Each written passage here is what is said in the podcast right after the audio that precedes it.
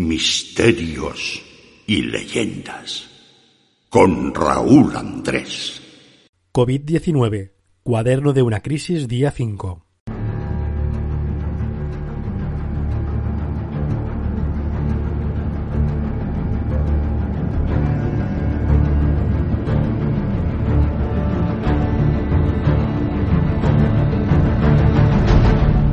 Hoy realizamos el quinto programa especial tratando el coronavirus.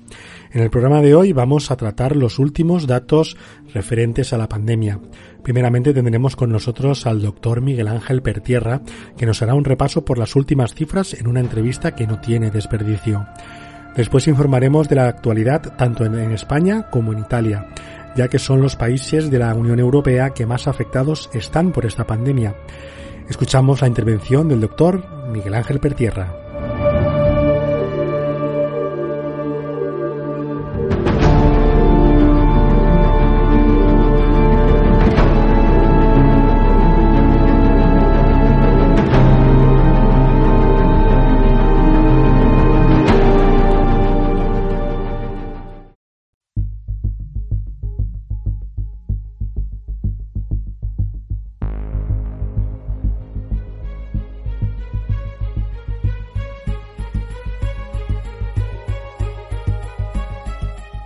Bueno, y hoy viernes, en estos especiales que estamos realizando de COVID-19, cuaderno de una crisis, hoy vamos por el quinto día de, estos especiales desde el pasado lunes. Pero ya saben ustedes que el sábado pasado, de, de esta misma semana pasada, bueno, pues realizamos un especial en donde intervino el doctor Miguel Ángel Pertierra de la Rueda del Misterio, programa radiofónico, y también estuvo con nosotros Iván Castro Palacios, ese piloto aéreo de, bueno, de emergencias aéreas que están dando el callo y están eh, tratando de, bueno, pues también en sus respectivos trabajos, tanto nuestro compañero Miguel Ángel Pertierra en su programa de La Rueda del Misterio y en las colaboraciones que está realizando en otros compañeros de radio, y nuestro compañero Iván eh, respecto con el tema aéreo, publicando en sus redes sociales todo lo que va aconteciendo. Pero esta noche vamos a hablar eh, de medicina y vamos a hablar de los últimos acontecimientos y de, los, de las últimas cifras que están barajándose a fecha de hoy, 27 de marzo del 2020 en este programa especial. Y para ello hemos traído de nuevo con nosotros que de, la forma pública vamos a agradecerle que quiera volver a intervenir en, estos programas especiales dada la agenda tan apretada que tiene por, por lo mismo, ¿no? Porque está colaborando con muchísimos programas y está llevando también a cabo su proyecto en la Rueda del Misterio, que también está haciendo varios especiales durante estos días de, de confinamiento. Y para ello, bueno, pues vamos a presentar lo que está con nosotros de nuevo el doctor Miguel Ángel Pertierra. Muy buenas noches. Hola, buenas noches Raúl. Pues nada, aquí para hablar de, este tema que, la verdad, eh, la última vez que hablamos, pues ya se sabía que iba a ser complicado y, todavía más complicado sigue el... Uy, Raúl. Sí, perfectamente te escucho. Ah, perdona, que es que me había saltado eh, que digo que el, el, el, problema era complicado e incluso se está complicando cada, cada vez más, cada vez más con, con un mayor número de cifras, el, países que, que había muy poco se están aumentando y, y, bueno, realmente cada vez, cada vez el sistema se complica más, las infecciones se complican cada vez más. Bueno, a fecha de hoy, eh, ¿qué cifras estamos barajando en España con respecto a lo que está pasando, ¿no? A, consecuencia del COVID-19, ese coronavirus. Pues a cifra de, o a fecha de hoy, ahora mismo, eh, con eh, los datos que, que se han recogido por la John Hopkins University y también por el Ministerio de, Sanidad aquí en España, la situación actual habla de 64.059 casos confirmados, donde de los cuales eh, muerte, el, quizás sea lo, más terrible, eh, 4.939 nada menos, y no me estoy equivocando desgraciadamente la cifra, eh, eh recuperado 9.375 y confirmado en total, confirmado en total, ¿eh? es que hay que diferenciar los activos, que es la primera cifra que he dado, confirmado en total 64.059, ¿eh? de los cuales ya digo, 9.000 se han curado, 4.934 fallecidos y activos 49.768. En estos momentos... Pero eh, desgraciadamente mucho más, Raúl. En estos momentos estamos, eh, estamos viendo las gráficas y estamos observando de que en muertes hemos superado a, China, un país que tiene mm, más de, del doble o casi o casi más del doble de contagiados por COVID-19. ¿Esto a qué podría ser debido? Claro, el tema de, la afectación china eh, oficialmente tenía 3.174 casos de muertos. Eh, realmente España ahora lleva, como digo, 4.934. El número de infectados es inferior. ¿Eh? Fíjate que ahora mismo son casi 17.000, casi 18.000 casos menos, pero el índice de mortalidad eh, ha aumentado. Eh, tenemos una población mayor que evidentemente son los que van afectando más y los que desgraciadamente van falleciendo pues con más asiduidad desgraciadamente. Entonces, mm, eh, claro, tenemos un número muy superior, muy superior de, de muertos y desgraciadamente por los mm, datos he estado recabando datos durante toda la tarde, no solamente a nivel oficial mm, eh, de, datos, sino también haciendo un poco el screening eh, de los compañeros y, está todo abarrotado y bueno y saturadísimo. Hemos visto en estos últimos días también muchas iniciativas, ¿no? Por parte de colectivos en el que están intentando ayudar y aportar material sanitario a esos hospitales que tanto lo necesitan. ¿Qué es lo que está ocurriendo para que eh, el gobierno no disponga de esa facilidad para poder eh, facilitar eso, ese material tan preciso y sanitario como mascarillas o pantallas o, guantes a los hospitales de nuestros sanitarios? Claro, es una, una muy buena pregunta.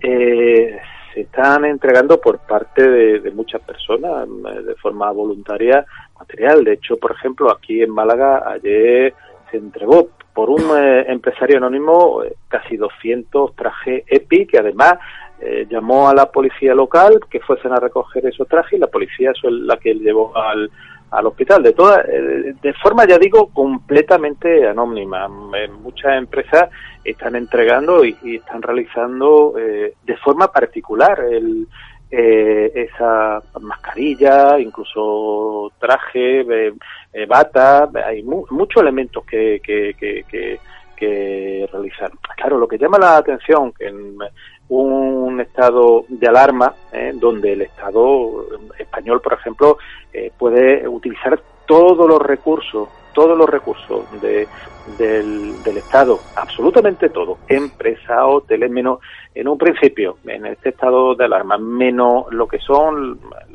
eh, los domicilios particulares, absolutamente todo. Un país pues que tiene un macro empresa como puede ser Inditex, como hay otra empresa pues que, también sabemos que, que Mm, voluntariamente se han reconvertido algunas empresas de, calzado, por ejemplo, que podían utilizar esa reconversión particular en una reconversión, eh, aunque fuese momentánea y obligatoria, evidentemente.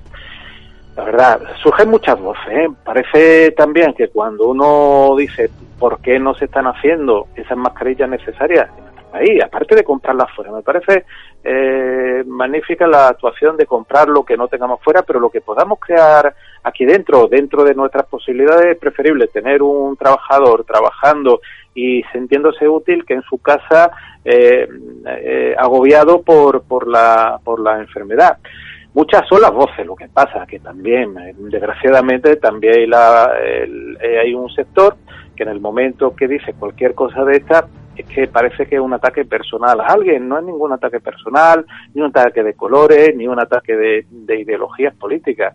Aquí lo que queremos todos es que se acabe esta infección, poder eh, batallar contra la infección y una, eh, una batalla sanitaria, nunca política. ¿eh? Y desgraciadamente muchos lo llevan a, están llevando a, la política, Raúl. Y, y, la verdad, vuelvo a decir, un país donde eh, pues existen em, empresas donde se podían fabricar ya digo, mascarillas que muchísimas personas dentro de este país tampoco lo tienen, que personas que incluso lo necesitan, personas con factores de, riesgo no tienen estas mascarillas, pues parece paradójico pues que el gobierno español no lo quiera, incluso el, dueño de Inditex, Amancio Ortega, ofreció 300.000 mascarillas y una parte, un sector eh, del gobierno o del anexo al gobierno del partido de uno de los partidos que están en el gobierno, por lo menos han salido esas noticias que no querían esas mascarillas. Señores, mm, ahora no estamos hablando de que te caiga mejor este señor o peor, estamos hablando de necesidades sanitarias. Dejemos eh, las rivalidades políticas, mm, vamos a ir a intentar salvar a personas, por favor. También hemos visto que en Europa, por ejemplo, hay países como Francia, como Suiza, como Alemania que tienen un nivel de contagiados y están, bueno, pues bastante mantenidos, ¿no? No están subiendo eh, a esas escalas como por ejemplo está, ha ocurrido en Italia y está ocurriendo en España. ¿Qué es lo que pasa en los dos países, en, en España y en Italia, que se disparan tanto las cifras de contagiados y de fallecidos? Claro, pensemos que eh, tanto Italia como España son dos países que desgraciadamente eh, Italia, como ahora mismo el, segundo país, eh, seguido, que vamos, el primero es Estados Unidos del número de infecciones, pero el tamaño eh, evidentemente es mucho menor, ahora mismo tiene 86.498 casos y, y fíjate que tiene eh, un número de muertes de, mil, de 9.134 fallecidos, ¿eh? una barbaridad de, eh, de casos. Eh, supera el pues prácticamente el 10% de o incluso más de, de, eso, de esos casos. Cuando la, la, mortalidad debería andar entre 2 y el 4, lo que estábamos hablando las voces, los que analistas, muchos hablan Mm, de que se tomaron decisiones de forma tardía. Aquí no vamos a criticar a nadie, pero sí es importante que las decisiones que se tomen eh, sean de forma activa y hubieran sido y hubieran sido en el momento que se necesitaba ¿eh? y que pues bueno, parece ser que, al igual que en España, esas decisiones se han ido demorando. No vamos a entrar si por política, por miedo, por mal asesoramiento, ahí no vamos, no vamos a entrar. Lo que sí, pues, es una de las causas que muchos aducen, que muchas personas eh, aducen que, puede ser. El germen está ahí y después, evidentemente, ante la idea que se tiene un sistema sanitario muy poderoso, desgraciadamente, por ejemplo, aquí en España eh, se ha dado cuenta que ese sistema sanitario que decían que era el mejor de los mejores del mundo, ante el expolio que se ha producido durante muchos años, no vamos a entrar de política, pero muchos años, por la reducción de plantilla, la reducción de material, la reducción eh, de,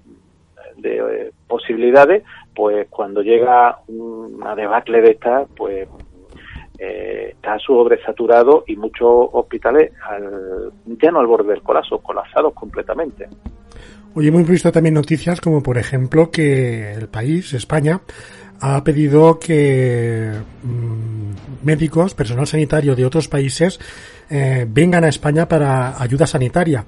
Eh, en principio se ha pedido la colaboración de 200 efectivos.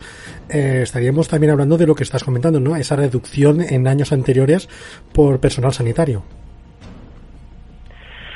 Bueno, la, la petición de ayuda cuando en estos momentos de, zozobra, pues evidentemente es, preferible que se pida ayuda y que vayan pues médicos de o, vengan médicos como ha pasado en otros países de Cuba de China eh, que echen también una mano y que a lo mejor pues por ejemplo en China han estado acostumbrados pues desde, desde primeros de este año pues a batallar con, con el coronavirus y pueden aportar experiencia, evidentemente.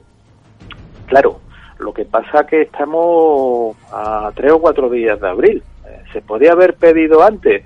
Eh, es lo que eh, muchas voces dicen. ¿Se tenía que haber esperado tanto? Pues yo creo que los oyentes, que son muy inteligentes y que dejen su ideales políticos. No estamos criticando al, al, político, estamos intentando analizar la, la situación, porque piensen si hemos tenido que llegar al colapso en muchos lugares y al borde del colapso en otros, pues para pedir ayuda. La verdad es que yo creo que haciendo esa ayuda, ¿no? Tanto humanitaria como altruista que están haciendo muchos empresarios de todo, toda España y esos 200 efectivos en, bueno, pues en personal sanitario ayudarán también a toda esta situación que estamos manteniendo. Vamos a aventurarnos ahora un poco más y estos días también se está hablando mucho de ese famoso pico, ¿no? ¿Cuándo llegaremos a ese pico? ¿Qué es lo que se tiene que condicionar para, o qué, o, qué estrellas se tienen que alinear para que lleguemos a ese pico y empiece a reducir esa, esa infección por el coronavirus? Claro, esa famosa curva del coronavirus, esa curva que, enseñaban, primero muy larga y, corta o muy amplia y, más bajita.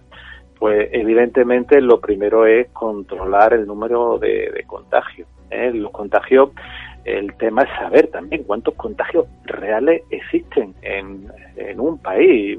Eso podemos hablar a nivel genérico. Es, es fácil para saber cómo hay y evidentemente la OMS una y otra vez lo ha dicho. En España, pues ha habido eh, unos días que, que, decían que no, que ya no se iban a hacer eh, análisis eh, de test de coronavirus porque eh, a no ser que estuviesen pues realmente prácticamente graves no eh, para hacerlo. La OMS ha dicho que hay que hacer a toda aquella persona que se sospeche pueda tener un coronavirus. Tampoco eh, recomienda un, una, un análisis genérico de toda la población que podía ser como ha hecho Seúl o sea Corea del Sur prácticamente a, a la mayor parte de la, de la población.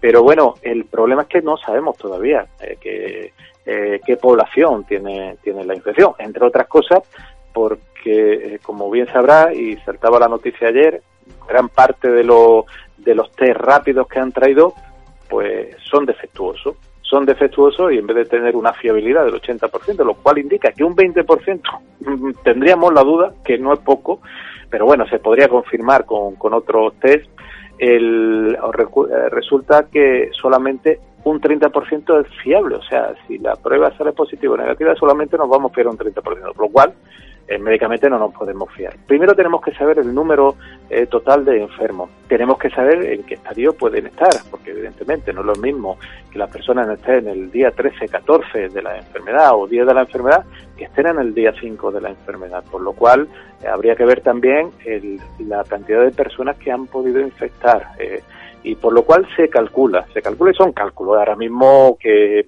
evidentemente eh, estarán en previsión a saber el número reales de contagio que ha, existido, porque esto es un efecto abanico donde dos personas con, con eh, contagia aproximadamente a siete personas, como, como hablaba eh, creo en el, en el programa anterior, como digo, al menos eh, mínimo dos semanas o algo más antes de, de estabilizar. Yo no diría ni de eh, la curva, sino de aplanar un poquito esta masiva subida que hay, siempre y cuando también la población eh, se, eh, crea o, realice las acciones de quedarse en su casa y no salir a dar un paseito para comprar el pan por la mañana, al mediodía me salgo a comprar otra cosa al supermercado, por la tarde voy a otro sitio y a medianoche pues eh, también a otros sitios si, si se puede hacer, que desgraciadamente también hay ese tipo de, personas por ese efecto abanico eh, llegar a, esa cima, ¿no? Para estabilizar eh, la propagación del coronavirus,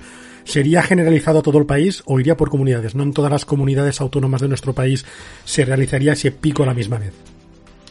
Claro, en la, dentro del país eh, pensemos que las comunidades autónomas pues van eh, bastante diferente, que no significa que no se llegue a un pico al otro, depende de las medidas.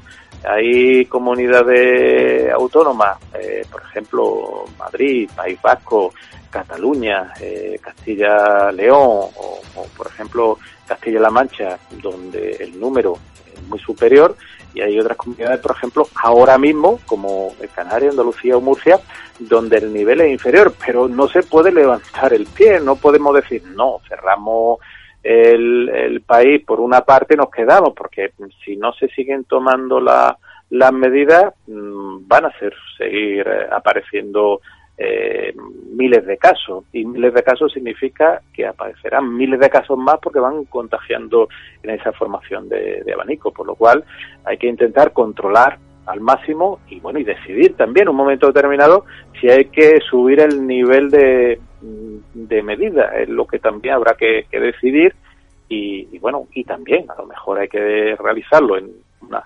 comunidades o en unas ciudades en unos pueblos o, en, o en, en unas zonas determinadas bueno, para la gente que nos está escuchando, para nuestros amigos oyentes, eh, lo dijimos en el primer programa donde interveniste, pero vamos a recordarlo para todos aquellos que sientan esos efectos, ¿no? ¿Cuáles son los primeros síntomas que, que eh, reacciona una persona que eh, tiene el COVID-19? Perdona, Raúl, es que te escucho eh, eh regular. Vale, es que sabemos que estamos teniendo problemas con las comunicaciones por la saturación que hay. Te vuelvo a repetir la pregunta sin ningún problema. Así te escucho mejor, así te escucho mucho mejor. Vale, te repito la pregunta sin ningún tipo de problema que lo dijimos en el primer programa cuando interveniste este pasado sábado, eh, para que los amigos oyentes lo, sepan y los que están en casa puedan, bueno, pues eh, poder actuar en un primer momento. ¿Cuáles son esos primeros síntomas que tiene un, un enfermo de coronavirus?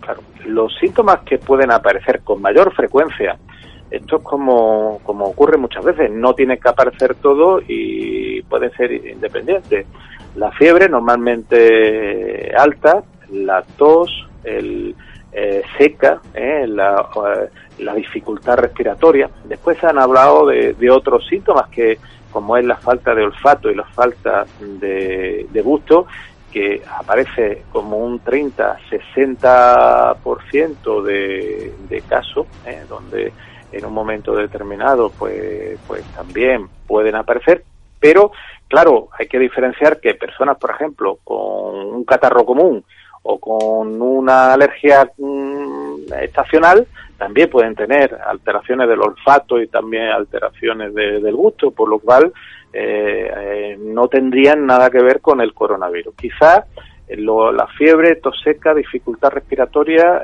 y algunas personas incluso algún trastorno digestivo asociado, pero quizás los dos primeros serían los síntomas eh, principales. ¿Qué hay que hacer si sentimos esos síntomas en nuestra casa?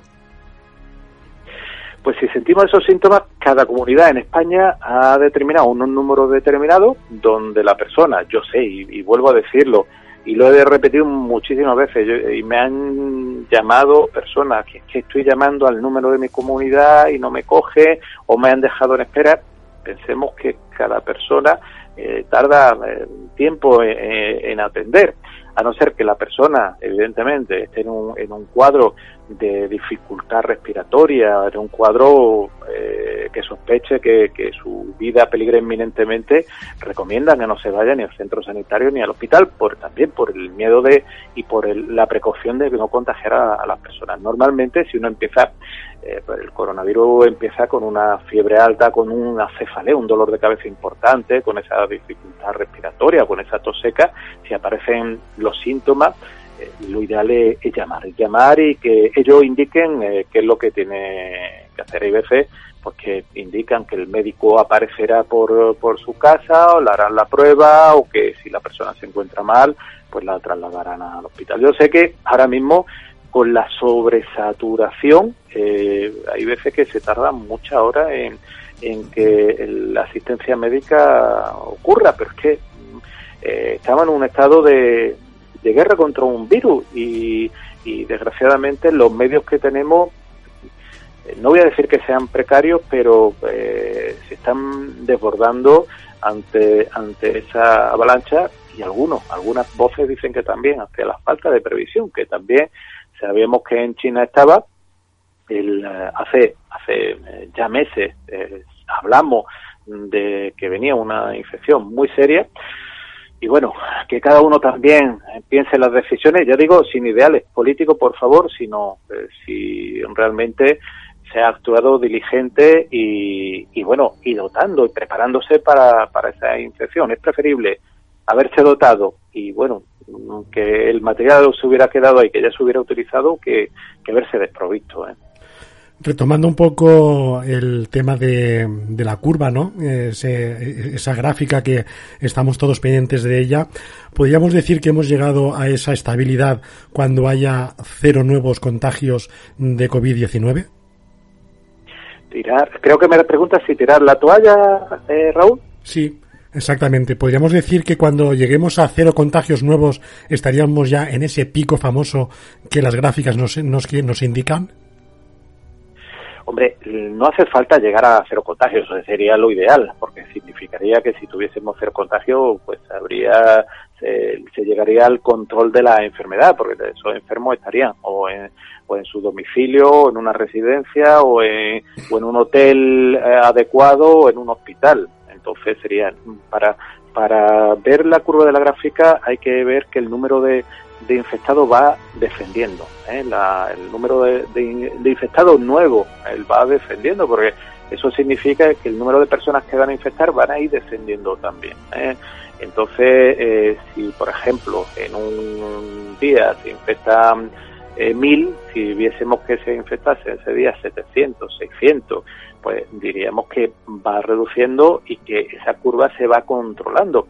Se supone que con las medidas que, se están aplicando debería empezar a reducirse, pero claro, ¿sabes cuándo van a aparecer esto, esta reducción? Primero vuelvo a decir, tenemos que saber cuántos casos hay exactamente, porque lo peor que puede haber es alguien que no sepa que tiene la enfermedad y vaya mm, de una forma u otra eh, transmitiendo el virus, a pesar de las medidas que se han indicado de, confinamiento en casa, pero esta persona puede estar en un trabajo y puede a lo mejor empezar esa, ese contagio en, abanico, como he comentado. Por lo cual, en el momento que se disminuyese el número de infectados día, eh, disminuiría evidentemente el número de muertes día, que es lo principal, y disminuiría y eh, los casos de, de, de, afectados nuevos para los siguientes días. También aumentaría el número de, curaciones día también, porque el, gran parte de esos pacientes se van eh, curando, pero claro, tenemos que tener, eh, aunque se curen 10, si se infectan 50, no hemos hecho nada. Lo ideal es doblar la, el, doblar la curva que se curasen 50 y se infectasen 10, o lo ideal sería ninguno. Eso sería lo ideal, eso significaría control prácticamente total de la, de la infección. Que ojo, que es lo que han logrado los, los chinos, que están teniendo durante unos días eh, contagios, pero del mundo exterior, y de nuevo ellos piensan que le van a hacer un aislamiento preventivo, pero de la frontera, que no van a dejar entrar a, a, ningún foráneo. Hemos visto también edificios eh, en España eh, y plataformas ¿no? que se han convertido en hospitales de campaña y en morgues, como por ejemplo IFEMA, eh, Feria Madrid o el Palacio de Hielo de, de Madrid también. ¿Esto cree que eh, es necesario ¿no? en estos momentos? Sí, evidentemente. Eh, IFEMA, para aquellas personas que no lo conozcan, es un, un centro donde existen múltiples posiciones, convenciones, por lo cual es un espacio amplio, eh, puede estar calefactado o refrigerado en caso necesario, eh, eh, ya no tiene una serie de instalaciones eléctricas suficientes y bueno, realmente vamos a hacer como han hecho los chinos. Los chinos en Hubei construyeron un, un hospital y nosotros lo que estamos es adecuando una, unos locales. Esa, es, haciendo, se han trasladado camas, se han intentado hacer unos boxes para eh, la unidad de UCI, lo mejor que se puede. Hay también crítica, yo he escuchado eh, crítica mm, pues de, mm, de, la precariedad que también tienen allí, de los problemas que están teniendo, porque, porque los medios son muy limitados según las noticias que me están llegando y, claro, pues evidentemente eh, ante la sobresaturación, pensemos que hay hospitales eh, como el Severo Ochoa o el, el Hospital Príncipe de Asturias eh, que se encuentra en Alcalá de Henares, donde ya no aceptan eh, mm, eh, más pacientes. Entonces, claro, tienen que derivarse a otros lugares, en este caso, hacer un macro hospital genérico con 5.000 camas que es IFEMA. Para finalizar, no quiero robarte más tiempo porque sé que dentro de poco tenías otra intervención en otro programa, amigo. Eh, para finalizar, queríamos, bueno, pues también para calmar a la ciudadanía y para concienciarla.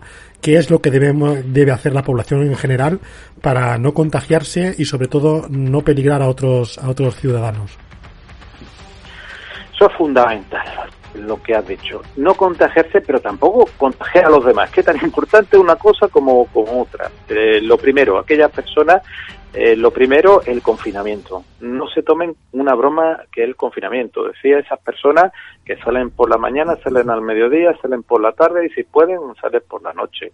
Venía en, en algunos periódicos eh, fotografías pues de personas en una en una medio reunión con con ocho o diez personas donde ellos tranquilamente estaban estaban hablando y que, bueno las fotos están ahí publicadas en diversos medios de comunicación no es ninguna ninguna broma ¿eh? no es para nada ninguna broma el, el encontrarse en estas reuniones había otra foto donde se veía una persona mayor eh, por ejemplo, la foto que os he comentado antes del país, ¿eh? del 9 de marzo de 2020 a las 8 y 28. Lo podéis encontrar si, si queréis eh, en el país, la foto de también del, fotógrafo que es David, David, David Benito.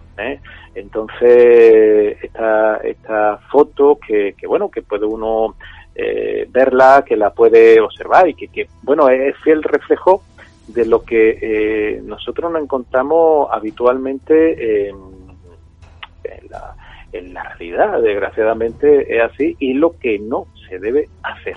¿eh?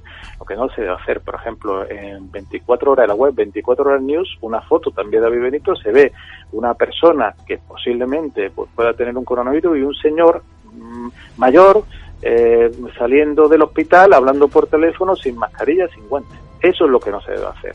Si uno sale al exterior, intentar, primero, si va a un supermercado, que es lo que eh, se permite, a los lugares que se permite, uno no es válido irse de paseo, como digo, es el eh, coger, ponerse esos guantes para tocar los objetos, intentar no tocar la, ninguna superficie, eh, las personas pues que sean de riesgo no salir a la calle mm, eh, que es fundamental. Intentar es preferible que alguien le lleve la compra a que salgan a la calle mm, porque hoy por ejemplo hay una noticia y es muy nueva que los fumadores también son factores de riesgo cosa que ya se intuía pero que mm, parece que que, que no se quería decir y, la OMS eh, lo, ha, lo ha indicado, advierte que los fumadores eh, son más vulnerables, o sea, son factores de, riesgo eh, también con el COVID-19.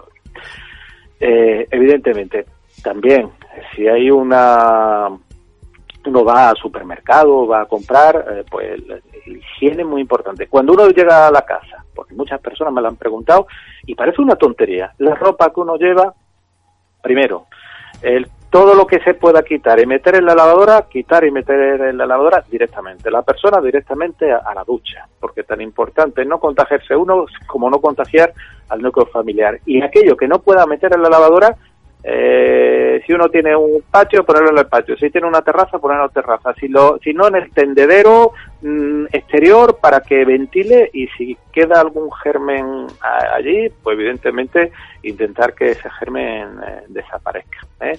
Lavarse las manos eh, cuando uno va a un sitio, utilizar gel hidroalcohólico, lavarse muy bien las manos, utilizar si es posible guantes, aquellas personas pues, que tengan que salir y estén, pues, evidentemente, porque se han encontrado personas cardiópatas, hipertensos y, y, por ejemplo, ahora los fumadores como factores de riesgo, evidentemente, eh, utilizar, si encuentran mascarilla, porque también eh, el otro día fui a la farmacia y un hombre mayor, el hombre preguntaba, mire usted, quiero guante y mascarilla, y le dije, le decía la, la, la farmacéutica, no tenemos ni guantes ni mascarilla, solo hay gel. Evidentemente, pues la recomendación en ese caso es intentar no salir al exterior bajo ningún concepto. Pensemos que aunque un germen con una letalidad que no es muy alta, pero sí es un germen que, que eh, en esas personas que están debilitados pueden alterar. Incluso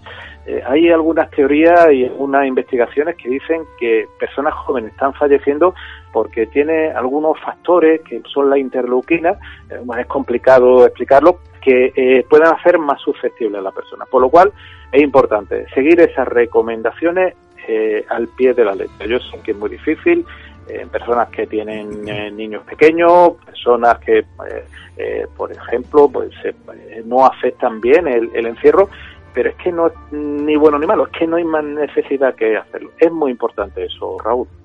Bueno, pues eh, Miguel Ángel Pertierra, muchísimas gracias por haber intervenido esta noche en este programa especial de COVID-19, cuaderno de una crisis día 5, que estamos realizando desde el programa Misterios y Leyendas y esperemos que pronto podamos hacer otro programa y no, y no estemos hablando de, de, este coronavirus que está, bueno, pues afectando tanto a la sociedad, eh, a la sociedad mundial y esperemos que pronto remita en todo, en todo el mundo y pase como, bueno, una enfermedad más y podamos encontrar esa cura para que si en próximos eh, inviernos vuelve a reaparecer este COVID-19 podamos hacerle frente sin ningún tipo de problema. Pues esperemos, Raúl, muchísimas gracias y digo que esperemos que, el próximo programa que tengamos que hacer, diciendo que el COVID ha sido erradicado, que no hay infecciones, le pido también a las personas tranquilidad. Eh, hay que estar tranquilo, estar eh, evidentemente expectante, no significa eh, que digamos aquí no pasa nada, pero también tranquilidad es fundamental y paciencia, paciencia ahora mismo por la situación que estamos teniendo. Pues muchísimas gracias, Miguel Ángel, y muy buenas noches. Muchísimas gracias, Raúl. Un fuerte abrazo. Misterios y leyendas con Raúl Andrés.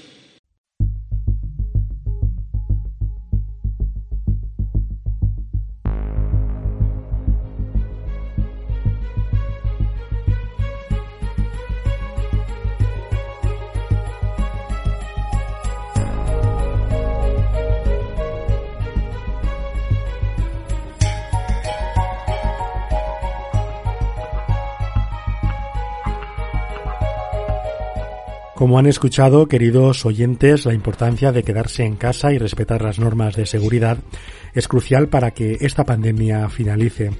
Las cifras que hay así lo obligan a confinarse en nuestros hogares, y es que de los más de medio millón de infectados en el mundo y más de 24.000 muertos, 64.059 son casos confirmados en España, siendo el cuarto país del mundo que más positivos ha realizado, pero lo más triste es que se ha convertido en el segundo país que más fallecidos tiene después de Italia, con la cifra de 4.858 muertos. En Italia se registran 8.165 muertes y 80.539 casos de coronavirus.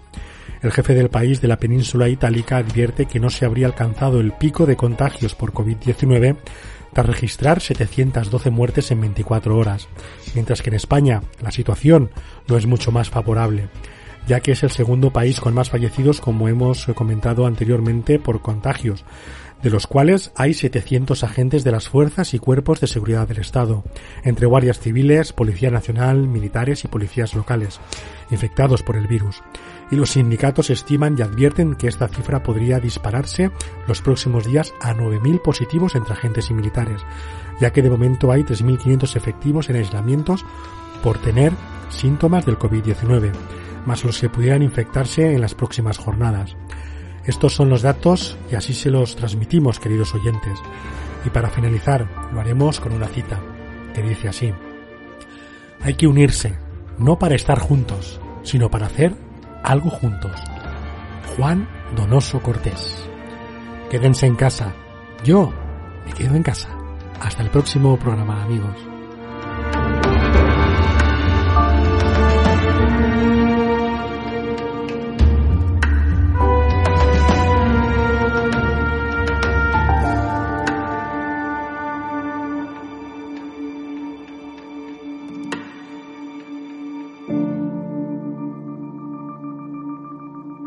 Misterios y leyendas con Raúl Andrés.